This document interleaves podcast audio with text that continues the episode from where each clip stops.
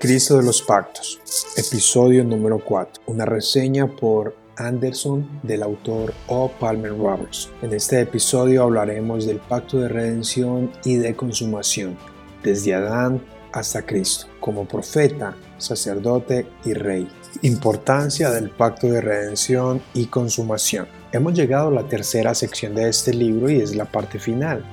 Y en la tercera sección de donde estamos haciendo esta breve reseña, extrayendo algunas frases y citas del libro, la obra nos ilustra en los siguientes temas en relación con el pacto. Estudiar la primera sección sin la segunda y la tercera, o estudiar la tercera sin antes explorar en detalle las primeras, esto es un material que merece caminar por, él sin afanes y con paciencia. Citaré al autor Robertson dentro de la introducción de esta sección donde él afirma una superposición adicional de estas dos administraciones pactuales entre paréntesis pacto de creación y redención, se pueden ver en que el hombre continúa siendo responsable de operar dentro del contexto de las responsabilidades originales dadas a él antes de su creación. En otras palabras, el hecho de que el hombre haya pecado no lo exime de hacer lo que le toca hacer antes de haber pecado. Comencemos con nuestro top. Número 1 Dios habla a Satanás y a la mujer y al hombre siguiendo el orden de su deserción de deslealtad al Creador. Esta sección es talentosamente elaborada, es una exposición detallada de Génesis 3, 14 y 15. El autor exprime estos versículos para puntualizar la manera en que la caída tuvo lugar y en ese mismo orden Dios confronta a cada uno de los involucrados en el mismo orden de responsabilidades, pues el orden de autoridad establecido por Dios en el jardín fue primero con el hombre, luego la mujer y luego los animales. No obstante, en la tentación de capítulo 3, los órdenes en la humanidad ahora se ven tergiversados o invertidos. Dios mismo perpetuará una guerra continua. De ahí que la guerra espiritual no es iniciada por Satanás como si fuese el archienemigo de Dios. Tampoco que Satanás compite por el poder con Dios como si fueran dos contrincantes iguales. Más bien, misteriosamente, el plan divino es iniciar él una guerra contra Satanás y esta guerra sería por medio de la descendencia de la mujer. Además, en estas mismas líneas, el autor desarrolla un pensamiento que busca analizar las maneras en que Satanás hace la guerra, esto es por medio del engaño al herir en el talón o el calcañar. No obstante, estos ataques jamás serán determinantes, pues el golpe final va en la cabeza de la serpiente, lo cual es un eco a lo que Adán debió hacer justo cuando la serpiente comenzó a hablar con su mujer. Para ilustrar un poco esta sección voy a tomar prestado un ejemplo de un amigo. Imagina que alguien te, golpea con un bate de béisbol en tu pierna. Este golpe puede que te duela mucho y te derribe, pero podrías recuperarte y regresar al juego. Ahora imagina que con el mismo bate de béisbol alguien te dé un golpe en la cabeza. Bueno, muy seguramente no vivirás para contar. Número 3. La maldición del imbalance marital establece un estilo de vida en la mujer. A medida que ella perpetuamente tratará de poseer a su esposo, él responderá con un dominio excesivo cuando el hombre fracasa en el pacto de la creación, hay desafíos que son evidentes hasta hoy en nuestro diario vivir. Esta es la batalla de los sexos. El deseo de ambos será por dominarse el uno al otro. Entender esto a la luz de las palabras de San Pablo, de someternos unos a otros en Efesios capítulo 15, ha de darnos consejos poderosos para la vida matrimonial aquí en la tierra, pues el matrimonio es el lazo de dos pecadores. Número 4. El tomar la vida del homicida refuerza lo sagrado que es la vida humana y preserva la raza humana para la multiplicación futura. Este poder de la espada, ahora por primera vez en las manos de los hombres, aterroriza al potencial malhechor y refrena su actividad consciente de impiedad. Aquí el autor está exponiendo la sección del pacto de Noé, el autor desarrolla la continuación del pacto de la creación al establecer que éste hace posible la preservación del planeta justo después del diluvio y se puede apreciar los primeros indicios de la pena capital. El guiño a la ley del talión en el cual el hombre o animal que mate a un hombre debe morir por la mano de un hombre. Estas son ideas que más adelante se desarrollan en el Pentateuco por medio de Moisés en términos de un gobierno nacional con sus ancianos y jueces. Típicamente muchos teólogos hacen un puente entre este pasaje y Romanos capítulo 13, con el fin de crear una defensa a la dignidad humana y la pena capital. Irónicamente, en nuestros días se apela a los derechos humanos para evitar al máximo la pena capital. No obstante, los derechos humanos se quedan mudos y sin derecho de hablar ante el derramamiento de sangre inocente. Número 5. Pero la muerte de Cristo, el hacedor del nuevo pacto, proveyó redención de las maldiciones incurridas debido a la violación del antiguo pacto.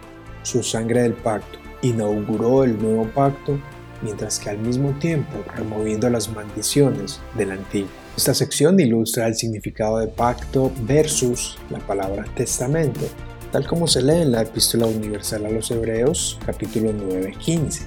Allí, el autor de manera técnica desenmaraña la distinción entre pacto y testamento. Número 6. El hijo de ocho días será circuncidado. Esto involucra al infante de ocho días de edad y por tanto enfatiza el principio de solidaridad entre los padres y los hijos dentro de la relación pactual. La circuncisión simboliza la inclusión en la comunidad pactual establecidas por iniciativa de la gracia de Dios. Esta sección trata del pacto con Abraham y las señales de este. El principio de solidaridad pienso que no es un concepto muy escuchado dentro de nuestros círculos cristianos, infortunadamente, pues es un principio muy práctico que viene como consecuencia lógica al observar los elementos de los pactos presentes desde Adán hasta David este estudio incluye a los hijos y nietos representados por sus padres al momento de ser circuncidados, lo cual a la vez sirve como símbolo de la necesidad de una limpieza del alma. Básicamente Dios manda a Abraham a que elija por sus hijos y a que su descendencia sea incluida dentro de la comunidad del pacto que apenas iniciaba con él. Eventualmente, Palmer Robertson desarrolla esta idea dentro de la Pascua años más tarde y el Éxodo al atravesar el Mar Rojo con las aguas que se dividen. De cualquier modo, este texto promueve el cuidado, responsabilidad e inclusión de los hijos dentro de la comunidad de los redimidos. Es como si, entre comillas, fueran creyentes hasta que se demuestre lo contrario. Aunque sé que dentro de las filas de nuestras denominaciones los hijos son, abro comillas de nuevo, pequeños depravados, hasta que se demuestre lo contrario. El autor continúa pues esta sección con pasajes de Filipenses 3, Colosenses 2, y él declara, la circuncisión bajo el antiguo pacto es reemplazada por el bautismo bajo el nuevo pacto. El rito de purificación de un pacto es reemplazado por el rito de purificación del otro. Número 7. La interconexión entre el trono de David y el trono de Dios, entre el Hijo de David y el Hijo de Dios, encuentran un marco apropiado en este contexto histórico. Aquí, después de exponer y detallar los elementos esenciales, la naturaleza y las circunstancias del pacto con Adán, la creación, Noé, Abraham y el pacto de la ley, Robertson avanza con su progresión hasta el pacto de David.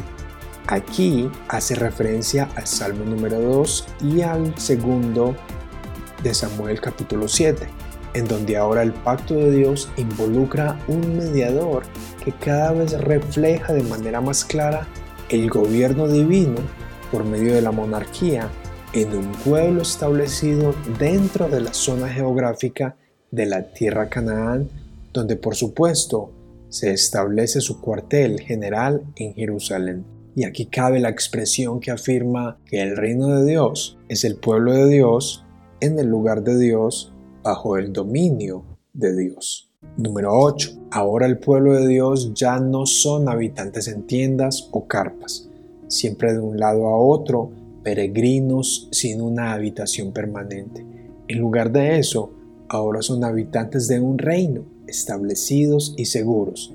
Ya Israel no esperaba la vanidad del reino, en un sentido muy real, el reino de Dios había llegado. Este pasaje nos permite apreciar que el pueblo de Dios pasó de un jardín a un tabernáculo, a un templo y luego a una ciudad. Número 9. Así como el sacerdocio levítico anticipaba el permanente sacerdocio de Jesucristo y así como Moisés y su escuela de profetas anticipaba al profeta por excelencia, asimismo David y su trono anticipaban el benéfico reinado del Mesías que habría de venir.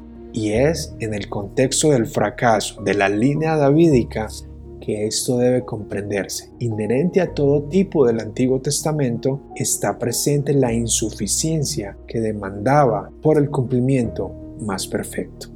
Ahora todo tiene más sentido, desde el hombre Adán hacia una familia en Abraham, luego un pueblo en Moisés y finalmente un reino en David, lo cual haya su clima definitivo en Jesucristo, el Dios hombre, quien inaugura el reino con su ministerio, su vida, su obediencia activa, su obediencia pasiva, su muerte, resurrección, ascensión y sesión, se sienta en el trono celestial como nuestro sumo sacerdote, rey y profeta. De manera simple, mejor dicho, nadie podía cumplir las demandas de la ley la obediencia activa y la obediencia pasiva y la propiciación tal como Jesucristo logra hacerlo.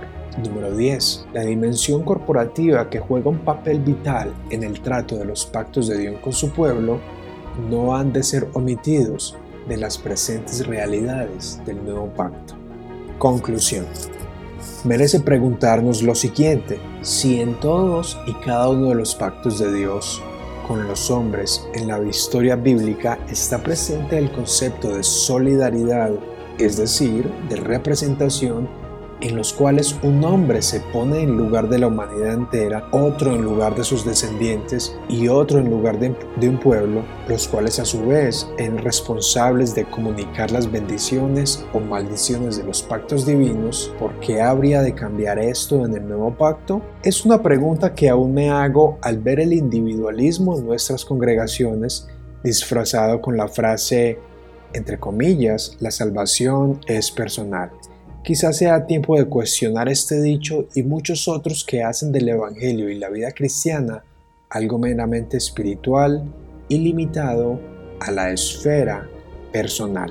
Y bien, espero que estas frases te hayan gustado, sean de edificación, te generen inquietud, aprendas algo sobre este maravilloso libro la verdad, aunque tengo muchas más frases subrayadas en mi libro, no ha sido fácil seleccionarlas debido a la calidad académica de ellas y que también eh, no me siento bien citando más. Creo que esta es suficiente para dejar una inquietud, un sabor, una prueba de lo que es este material. Ha sido divertido, ha sido repasar algo muy, muy bueno, muy edificante, muy apasionante y espero que para ti también. Esta reseña es más una semilla para animarte e ir más allá, incentivarte a adentrarte en el increíble, maravilloso y aventurero tema de la teología del pacto. Hasta la próxima.